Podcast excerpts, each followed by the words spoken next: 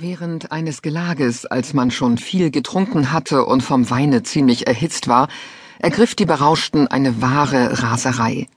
Es sagte nämlich eine von den Weibern in der Gesellschaft namens Thais, dass unter Alexanders Taten in Asien jene die schönste wäre, wenn er einen Bachantenzug, einen Kommos mit ihnen anführen würde und die Königsburg in Brand steckte, so dass die Herrlichkeit der Perser durch Weiberhände in kurzer Zeit vernichtet würde.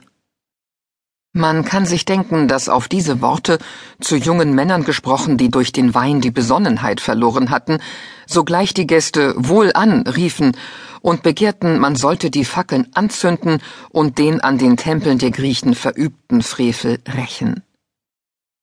Der König selbst wurde durch diese Reden Feuer und Flamme, und so sprang die ganze Trinkgesellschaft auf und erklärte, als Siegesfeier eine Prozession zu Ehren Dionysos veranstalten zu wollen.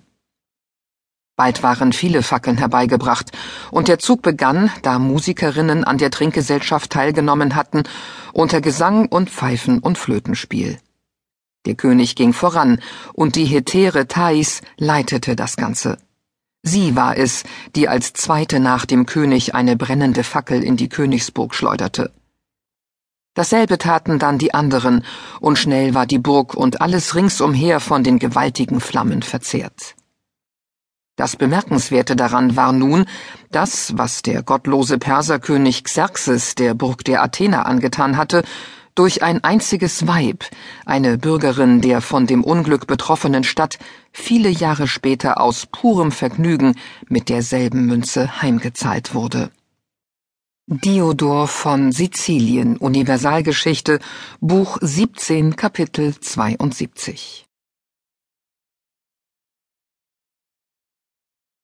Als er im Frühjahr im Begriff war, erneut gegen Dareios zu ziehen, nahm er noch eine Einladung seiner Freunde zum Zechen und Feiern an. Bei diesem Gelage nahmen auch Frauen teil, um dort ihre Liebhaber zu treffen.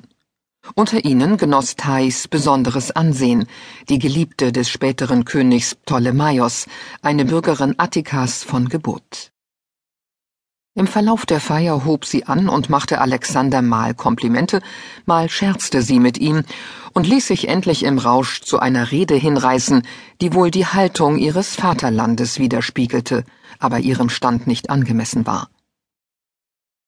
Sie sagte nämlich, dass sie für die Mühseligkeiten, die sie auf der langen Reise durch Asien erduldet habe, an jenem Tag den Lohn empfange, an dem sie in dem stolzen Königspalast der Perser feiern dürfe.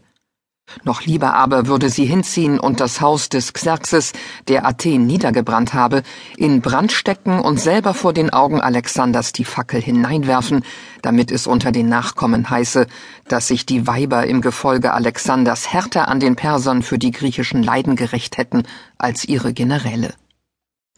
Ihre Rede wurde mit lautem Klatschen begrüßt.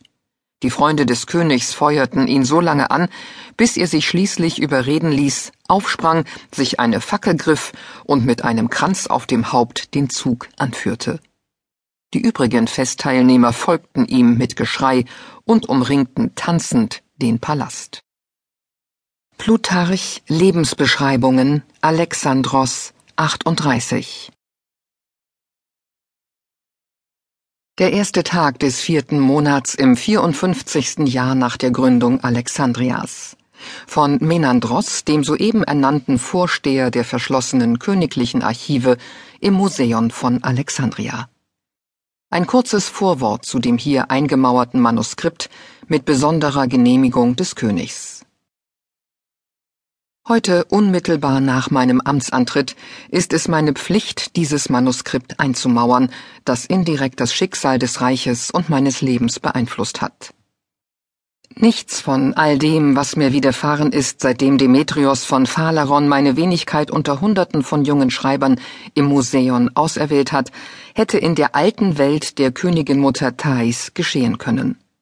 Freiheit war in dieser untergegangenen Welt nur sehr wenigen vorbehalten. Mein Aufstieg ist nur hier in Alexandria möglich gewesen, in der neuen Welt, der sie so sehr misstraute. Die Erinnerungen eines einzelnen Menschen lenken meinen Blick nun zurück auf die alte Welt. Niemand außer mir, dem König und seiner Gemahlin